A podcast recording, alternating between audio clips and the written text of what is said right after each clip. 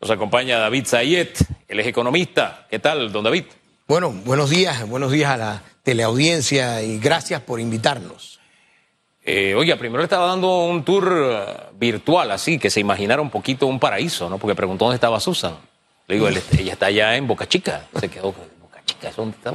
Boca Chica, eso es un paraíso que tiene nuestro país en Chiriquí. La gente piensa en la montaña, no.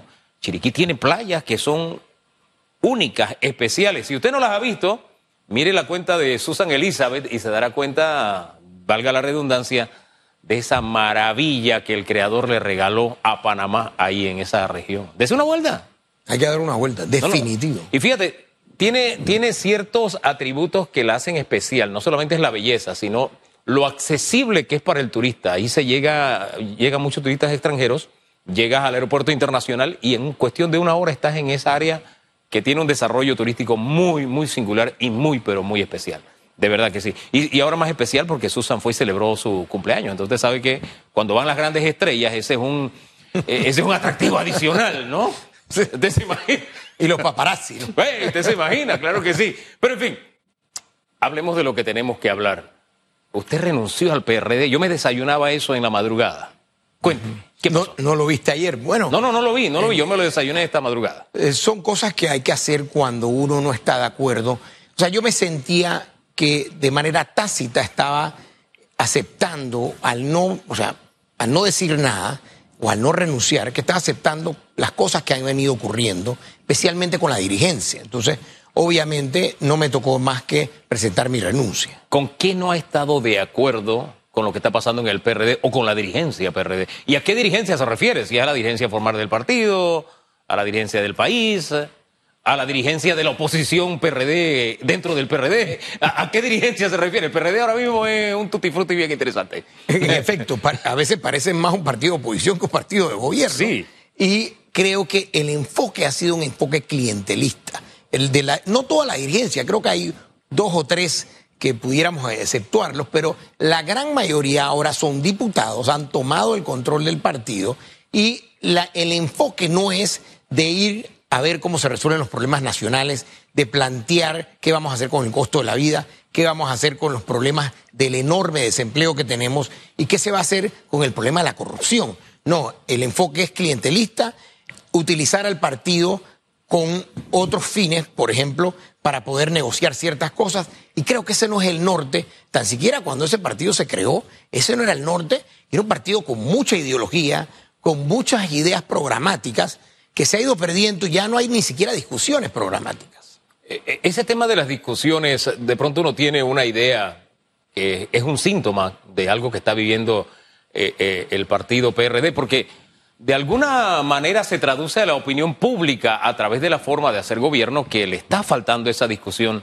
de partido, esa lluvia de ideas para atender algunas situaciones, ese no usar el método que tradicionalmente usaba el PRD para para atender crisis, lo vivimos en Colón, por ejemplo, en fin, ¿no?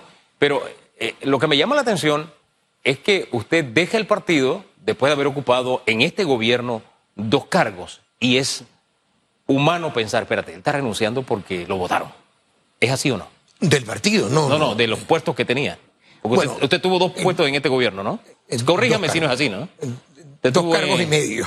Usted estuvo, sí, en, eh, primero en el, fue... el viceministro de Economía, Ajá. luego eh, fui director de la Unidad de Análisis Financiero Ajá. Y ahora eh, he tenido un cargo de asesor eh, transitorio, no ha sido un Tres, tema. tres cargos. Sí. ¿Y, sigue como asesor a pesar de haber renunciado? Bueno, yo estoy hoy presentando mi renuncia como asesor al Ministerio de la Presidencia, asesor Ah. económico, porque realmente quiero dedicarme a la economía, especialmente a mi práctica personal y a otros proyectos que estamos analizando. ¿Alguna aspiración política? Bueno, ahora mismo no hemos descartado, he tenido algunos ofrecimientos, no quiero participar en ningún partido, no quiero volver a estar bajo ninguna estructura, pienso que mis ideas quiero que sean las mías y ya la época de que haya líneas y que uno le digan, bueno, es que eso no lo podemos decir por esto, yo creo que, que eso no es, el, no es el momento. O sea, hay una cantidad de profesionales buenísimos, más la mayoría de los membresías del PRD son gente muy buena, son gente que tiene grandes ideales, pero el, yo, incluso familiares míos que no los invitan, ayer hablaba con uno de los mejores economistas del PRD Y él me dice que en los últimos años no lo han invitado ni siquiera a las discusiones que, eh, que hubo en, en, su momento. Y ahora mucho menos porque el problema de los partidos, no es nada más el PRD, es que de aquí al 2024 es solamente política. Y la política pareciera estar eh, eh, totalmente ensimismada en ver, bueno, cómo hacemos el tema de clientelismo, cómo se logra recursos para eso, y olvidando que la mejor parte de la política es la política pública y los partidos deben plantear, yo no recuerdo, Hugo, hay muy pocos partidos planteando cuál, primero, no sabemos ni cuál es la ideología de los partidos. Y segundo, no vemos esas discusiones, que es donde deben estar los políticos, las discusiones de, de política pública. Eh, lo último que sabía de usted, antes de enterarme esta madrugada, de desayunarme esta madrugada, su renuncia, lo último que sabía de usted era la participación que tuvo en el, creo que fue una conferencia de Radix, un movimiento independiente.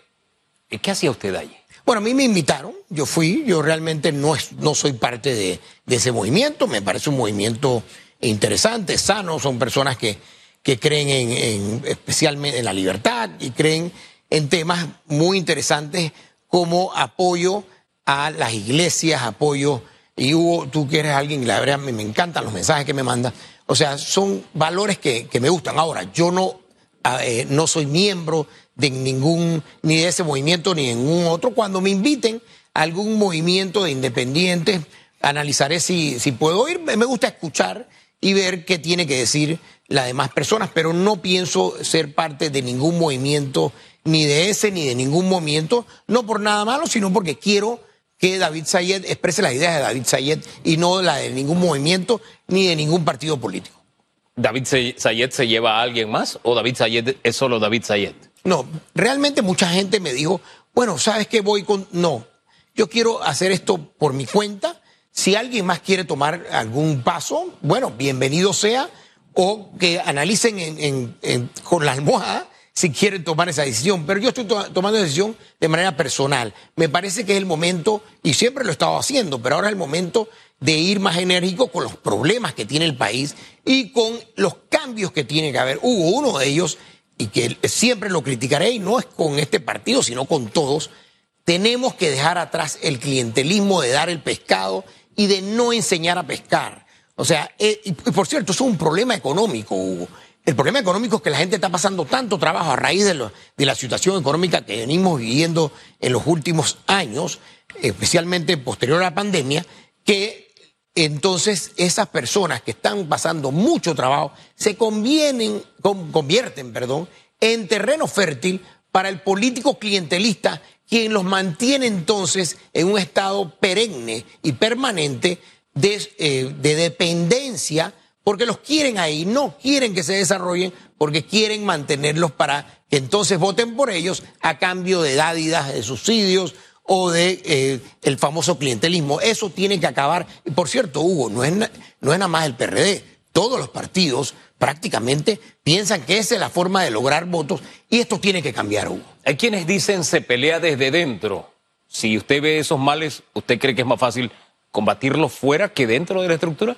Bueno, es que esto ya viene de hace mucho tiempo y desde dentro se ha venido consolidando una serie de, de, de un, liderazgo que ya realmente la pelea adentro es muy difícil, eh, sería eh, pelea de burro amarrado contra tigre suelto, y las personas que lo han tratado de hacer no les ha ido bien por una serie de, de, de trancas y de estructuras que hay que hacen muy difícil la participación política dentro de los partidos. Hay, estructuras que no permiten que las personas que de verdad quieren hacer las cosas bien puedan lograrlas, o si no están bajo la estructura de eh, que controla los partidos, le resulta muy difícil incluso salir a eh, tratar de entrar por un puesto de elección popular y mucho menos a otras estructuras. Ahora bien, eh, aunque usted se le llama solamente David Sayet, su apellido materno está ligado al PRD, Torrijos. Eh, que un Torrijos diga me voy del PRD, aunque se vaya solo, dice mucho. Bueno, en efecto, ¿no? Yo personalmente pienso que las ideas del torrijismo se han ido perdiendo. Eh, utilizan mucho el nombre de Omar Torrijos, pero solamente cuando conviene o para razones que no tienen nada que ver con el torrijismo. El torrijismo tenía una serie de ideas, una serie de planteamientos muy interesantes, logró muchas cosas, pero yo no veo realmente que los, eh, por ejemplo, que en el PRD eh, siento que ahora con, con las actuales estructuras el, el se ha ido dejando atrás y toda esa ideología que venía no solamente del torrismo, sino el PRD siempre ha sido una gran carpa que ha permitido ideas como las mías, las ideas liberales, pero que ahora no tienen mucha cabida y es el momento de ir a buscar soluciones. ¿Cómo es posible que no están planteando soluciones para los grandes problemas que tiene el país, sino que simplemente se están pensando siempre en las elecciones internas, en las siguientes primarias y posteriormente en la elección general? Ahora bien, dejemos el tema del PRD y me quedo solamente con clientelismo, porque es un fenómeno político, sí, pero de impacto económico. Eh, hablemos de esa tara política, qué daño le está causando a nuestra economía, don David.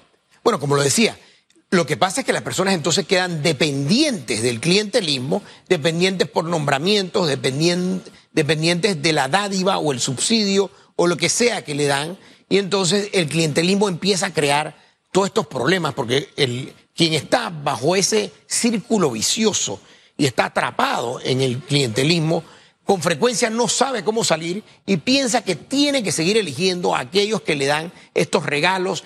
Y la democracia, cuando, eh, cuando empieza a ocurrir esto, esto no, no ocurrió solamente en Panamá, en muchos países ocurre, hay un famoso escritor que dice, eh, que dijo en su momento, que cuando las democracias empiezan a darse cuenta y los electores ellos pueden votar por personas y a través de ese voto pueden obtener regalos, entonces la democracia real se empieza a perder porque lo que empieza a ocurrir es que van a ser electos aquellos que están prometiendo o que están dando dádivas, regalos y subsidios. Y para mí, Hugo, esto es una línea muy delgada, y yo no soy abogado, pero una línea muy delgada entre comprar votos y clientelismo. Porque si alguien le da a usted un saco de algo, saco de arroz, de cemento, o una bolsa que contiene jamón o la famosa puerca, la pregunta es, ¿no está esperando a cambio un voto? Y no es esto, si, si la persona diera 50 dólares a ese mismo votante, ¿no sería procesado? Ah, no, pero si te da una puerca que vale 50 dólares,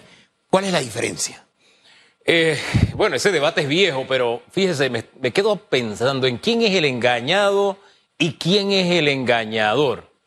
Porque, claro, yo, no estoy de acuerdo con la figura del clientelismo, ni de, las dádivas, etcétera, etcétera. Eso, eso está demostrado a través de la historia y nuestro ejercicio periodístico. Pero entro en esto del engañado y el engañador, porque si fuera por dádivas, el señor, se me ha olvidado el nombre, por, por, escuchar siempre Mimito, Mimito, Mimito, el nombre del señor que le decían Mimito, Arias, Mimito Arias. Mimito Arias. Sí, el nombre se me olvida. Juan, Domingo, creo. Juan Domingo. Ah, Domingo Arias. Domingo Arias. Domingo Arias. José Domingo. José Domingo Arias. José Domingo Arias. Creo que es el nombre correcto. Fíjese, lo, cuando uno le, le, usan los motes, los apodos, de pronto se olvida el nombre. Si por los regalos fuera, este señor hubiera sido presidente. Yo recuerdo que se regalaban casas, se regalaban carros. Se hombre, salían los furgones de Clayton de regalos comprados con nuestro dinero para favorecer una campaña específica. Entonces, me, quedo dándole vueltas de verdad. ¿Quién es el engañado y quién es el engañador con este fenómeno político, no? Bueno, a nivel presidencial es muy difícil que gane un candidato que solamente se enfoca en eso. Pero a nivel de diputado, Hugo, mira la cantidad de diputados reelectos varias veces y que solamente se enfocan en clientelismo. En, bueno, hay una cantidad que no quiero nombrar porque quiero ser respetuoso, pero todos lo sabemos, reelectos una y otra vez. Entonces, eso es un, tema que sí, a nivel nacional es difícil porque tienes que sacar más del 30, 30 y tanto por ciento del voto, pero a nivel de diputado tú puedes ganar una curul con 8% del voto. O sea, tienes al 92% en contra y sacas una curul. Hombre, ¿y por qué no da nombres? ¿Qué diputados tenemos actualmente que sean reelectos que si no fuera por el clientelismo no serían diputados? ¿No, se atreve a decir nombres? No, porque realmente yo soy respetuoso eh, muy respetuoso a las personas. Me gusta debatir ideas. Estoy en contra del clientelismo y cualquier persona que se dedique a ello. Sabemos que en la Asamblea hay una enorme cantidad de diputados que su énfasis principal para ganar elecciones es más, si tú vas con ideas a competir contra ellos, probablemente pierdes por más buenas ideas que tengas. Parte del clientelismo y de eh, eh, es una, una figura que es triste cuando el subsidio se hace permanente, se hace eterno, porque el subsidio es bueno, tiene una finalidad, pero siempre y cuando tenga un tiempo definido, cuando se hace eterno o cuando el subsidio es, de, es 100%, aunque este subsidio lo llames de otra manera, eh, termina haciendo daño en vez de, de, beneficiar. Pero por lo general cuando pensamos en subsidios, eh, pensamos en el que tiene una necesidad y se le ayuda, pero las exoneraciones son otro tipo de subsidio. Eh, ¿No cree usted que hay que prestarle atención al tema de las exoneraciones también? Los primeros subsidios que se tienen que ir son los subsidios a, la, a las grandes empresas. Las grandes empresas tienen los pantalones largos, Hugo. O sea, no tienen por qué recibir subsidios. Entiendo que muchas están haciendo con eso es compensar la enorme cantidad de regulaciones, trabas, impuestos, etcétera. Pero lo que tenemos que hacer es quitarle toda esa cantidad de trabas, que por cierto, en algunas empresas, algunas de estas regulaciones le cuestan millones de dólares al año. Pero la compensación no es quitarle dinero al ciudadano, porque somos nosotros los que pagamos las exoneraciones, y dárselos a empresas que tienen pantalones largos y que deben poder, poder defenderse ante. Es más, tienen que ir a buscar sus ingresos con sus clientes, no en la asamblea. Así que a mí no me gusta el, esquema de exoneraciones y subsidios a las grandes empresas, no me parece. igual, los subsidios a, los no pobres, en Panamá más del 50% de los subsidios van a los no pobres. No hay con, ni un subsidio que yo conozca con, bueno, hay uno que es la red de oportunidades. Los demás no tienen ningún control de, de, pobreza o tienen pocos controles de pobreza y lo puede acceder prácticamente cualquiera. Esto no puede ser universal. Los subsidios deben estar focalizados, como tú bien dices, deben ir directo a combatir el problema que se quiere combatir y no debe, y por cierto, el, el problema es que no resuelve, el dinero no resuelve el problema. Si la persona tiene un problema de poca capacitación, de no tener acceso a empleo, oiga, lo que tenemos que hacer es capacitarlo, entrenarlo y darle un empleo. Esto lo han hecho en otros países y ha funcionado muy bien. Subsidiar la pobreza, el problema es que te eterniza la pobreza. Y, a veces es más caro eh, el medicamento que la enfermedad, porque ahí está el caso de cuando universalizamos las becas. La beca, y es más, se le llamó así, universal. En vez de premiar al que quería estudiar, el joven podía decir, hombre, si no estudio y apenas raspandito paso, de todos modos me dan plata. Entonces, eh, supuestamente eso iba a impactar en la deserción. Nunca pasó, nunca se midió y al final se ha quedado como un derecho adquirido, cuando antes tener una beca era un privilegio. En este país dejó de ser un privilegio por esa, por una decisión política más que nada. Pero en fin, eh, hablemos de otro tema porque hoy rompe la barrera de los 6 dólares el precio del galón de combustible. 6 dólares con un centavo eh, el galón de gasolina creo que es de 95 octanos. Se convierte en la gasolina más cara en la región centroamericana. La segunda sería eh, Costa Rica. Eh, ¿No podemos hacer nada? ¿Cómo es posible que el precio del combustible aquí sea un dólar más caro que en los Estados Unidos cuando nosotros compramos el combustible en, gran, en su gran mayoría desde Texas? Entonces, el precio no debería estar a los niveles que está y ahí hay un problema de que, pero te lo voy a traducir para la gente. Yo estoy escuchando y he hablado con personas y he estado leyendo gente que tiene que decidir entre comprar el súper o echar el, el, el, llenar el tanque de gasolina o entonces comprar menos comida para poder transportarse. Hay unos que ya decidieron no utilizar más el vehículo y lo que están haciendo es que se, se están montando en el sistema de transporte público y el problema es que el sistema de transporte público no aguanta una avalancha de personas que abandonen sus carros para utilizarlo, porque el sistema de transporte público actualmente no tiene esa capacidad. Entonces, esto de verdad le golpea a mucha gente. Sabemos que hay personas que están gastando al mes 50, 100, 150 dólares más en combustible. Y si tú tienes un salario de 500 dólares, tú sabes lo que es 50, 100, 150 más, que tienes que sacrificar la comida el supermercado y la verdad es que es lamentable lo que está pasando y especialmente la clase media que es la que tiene los vehículos y es la que no va a tener el precio regulado que tiene el transporte público. La onda expansiva que ya estamos sintiendo en alimentos, el costo de vida, ¿qué vaticina usted? Bueno, hay un ingrediente adicional, no sé si lo leíste. Las tasas de interés van ah, a subir sí, y mucho más 0. fuerte. 0.75. Eh, punto 75. Muy probablemente en los, en los próximos días, o sea, en el mes de julio, en menos de 30 días, viene otra alza de 0.75. O sea que usted espere, eventualmente sus hipotecas van a subir, van a subir las tasas de sus préstamos de la tarjeta de crédito y todo eso va a tener un impacto porque Estados Unidos está tratando de frenar una economía que está totalmente eh, sobreacelerada. Pero eso no está pasando en Panamá. Panamá no tiene una economía que está en pleno empleo, por ejemplo. Estados Unidos tiene campo para crecer y aumentar las tasas porque tiene pleno empleo. Y está tratando de jugar con eso para frenar la inflación. Pero en Panamá tenemos el doble golpe. El índice de miseria, que es desempleo alto, más del 11%, y la tasa de inflación, que las cifras dicen que son cerca del 4%, pero si usted tiene su súper, usted tiene su propia tasa de inflación. Puede ser que su supermercado, los productos que usted compra, pueden haber crecido 5 o 10%. Entonces, tengamos cuidado con estos promedios, que es la tasa de inflación, porque es un promedio Nadie compra la canasta que está en el índice de precios al consumidor. Yo las he leído totalmente de pie a cabeza y de verdad no hay nadie que pueda comprar todos esos productos, no te da. Entonces, obviamente ese promedio está eh, siempre, calcula usted, yo estoy guardando los recibos del súper para dentro de un mes calcular cuánto me aumentó el súper, el que yo hago, por ejemplo. Tres cuartos de punto, de verdad, se me había pasado ese, ese detalle de las tasas de interés. Si usted tuviera que explicarle al panameño que no entiende de por qué la FED, por qué eso impacta en Panamá, ¿de qué manera sencilla se lo diría usted al radio escucha eh, y al televidente?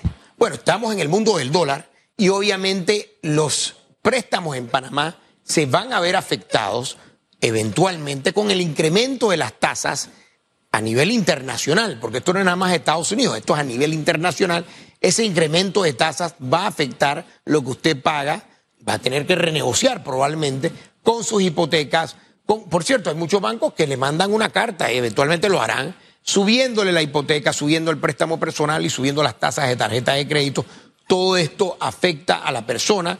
Tú te imaginas que tengas una letra de 200 dólares al mes y que ahora el banco te diga, mira, te la tengo que subir a 250. Yo dudo que hagan como en el pasado, que te la extendían. Eso puede haber con algunos clientes, porque como ya estamos saliendo de moratoria y la han extendido a muchos clientes mucho más allá de lo que iban a pagar, yo creo que los bancos no les va a quedar más alternativa que subir las letras. Y si usted paga 200 y de repente ahora va a tener que pagar 225, 250, esos son 25, 50 dólares más que le afectan el presupuesto y menos para comprar comida, que creo que es donde está el, el, mayor problema del panameño. ¿Hay algo en el horizonte que nos diga que este panorama va a cambiar en el futuro inmediato? Bueno, el tema de las tasas de interés tiene algo muy positivo, Hugo. Es que debe eventualmente romperle la espalda al precio del petróleo.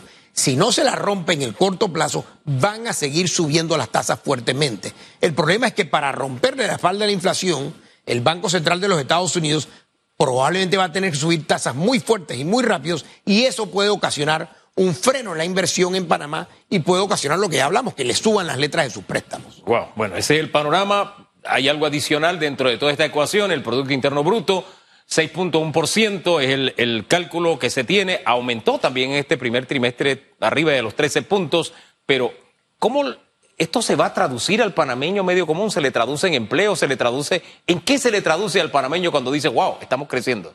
Bueno, primero que creo que, bueno, es positivo, siempre es mejor crecer, Hugo, que no crecer, pero yo siempre en mis análisis trato de comparar cada sector, y lo voy a hacer ahora que salieron las cifras, versus cómo estábamos en este primer trimestre en el año 2019. Comparar contra el año 2020, contra el año 2021, que han sido años muy, muy malos económicamente, o muy, sí, muchos sectores han tenido caídas del 80%, hubo sectores que cayeron 80%. Entonces, no podemos comparar contra años que realmente la, la actividad económica estuvo muy golpeada. Comparemos contra 2019 y si el primer trimestre está por encima del 2019, que no he hecho ese cálculo, bueno, lo que entiendo es que va a estar por encima en algunos sectores, pero en muchos no. Esos sectores, si usted está en ese sector, va a tener dificultad para conseguir empleo, porque ahora mismo hay un problema enorme de conseguir empleo y hay también un problema de que hay muy poca gente con empleos formales, 636 mil trabajadores formales para poder mantener a 4 millones de personas Hugo, eso no es sostenible. o sea, todo el sistema de impuestos, todo el sistema de subsidios, todo el sistema nacional está sobre la espalda de los trabajadores como tú y como yo, que somos los que estamos todavía em, empleados o todavía con nuestros, eh, nuestros trabajos y que, va eh, que definitivamente no puede soportar la carga que le están eh, le están dando. Bueno, usted tiene un ingreso salarial hasta ahora que renuncia. Por ahí recibí una invitación porque ahora va a dictar seminarios. Bueno, también. ¿Cómo es? Finanzas para no financistas, si la memoria no me es infiel. después de las seis de la tarde, yo, siempre he sido educador. En vista que las universidades están afectadas, yo estoy dando seminarios de finanzas, de inversiones y también vamos a estar organizando temas económicos, foros, etcétera. Así que es parte, yo también me dedico a la consultoría, así que una vez ya deje en, mis funciones específicas eh, actuales, yo voy a dedicarme 100% a eso y a otros proyectos que estamos analizando. hombre, como mire, en una situación como la que estamos atravesando aquí, lo que vale es darse la mano siempre unos a los otros. De por lo menos un correo donde de pronto al decir que usted está dictando seminarios alguien se interesa. Por lo menos del correo para que lo puedan localizar. Bueno, me puede escribir a davidstorrijos.yahoo.com. Viene un seminario el 9 de julio. Eh, eh, Hugo, si quieres participar, con mucho gusto, te damos un súper buen precio. No es nada malo tener nociones de finanzas. Y te voy a decir algo. Cuando tú tienes, aunque sea un certificado de que tomaste un curso de finanzas, eso te ayuda a conseguir trabajo tremendamente. ese es el, que le acabo de decir, finanzas para no financistas. Ese viene el 9 de julio. 9 de junio. Bueno. Gracias, don David, gracias por la invitación y nos deja varios temas para seguir meditando de aquí en adelante, tanto del por qué tomó la decisión como las ideas que deja sobre la mesa respecto al acontecer económico, porque al fin y al cabo es un tema en el que todos tenemos que ver qué hacemos. Estamos viviendo una crisis, una crisis y una situación que no tiene antecedentes por los comportamientos que tenemos y los diferentes factores que están incidiendo en lo que vivimos en la vida diaria, en donde no podemos señalar, él tiene la culpa o aquel tiene la culpa pero sí hay muchas responsabilidades. Y si cada responsable juega el papel que debe jugar, las cosas pueden mejorar, pueden aliviarse un poco. De eso se trata. Pero en fin, vamos a la pausa y regresamos en segundos con algunas de sus respuestas. Damos un giro para el tema de las mascarillas. ¿Ya estamos preparados o no? Algunas de sus respuestas en segundos. En breve regresamos con más de Radiografía.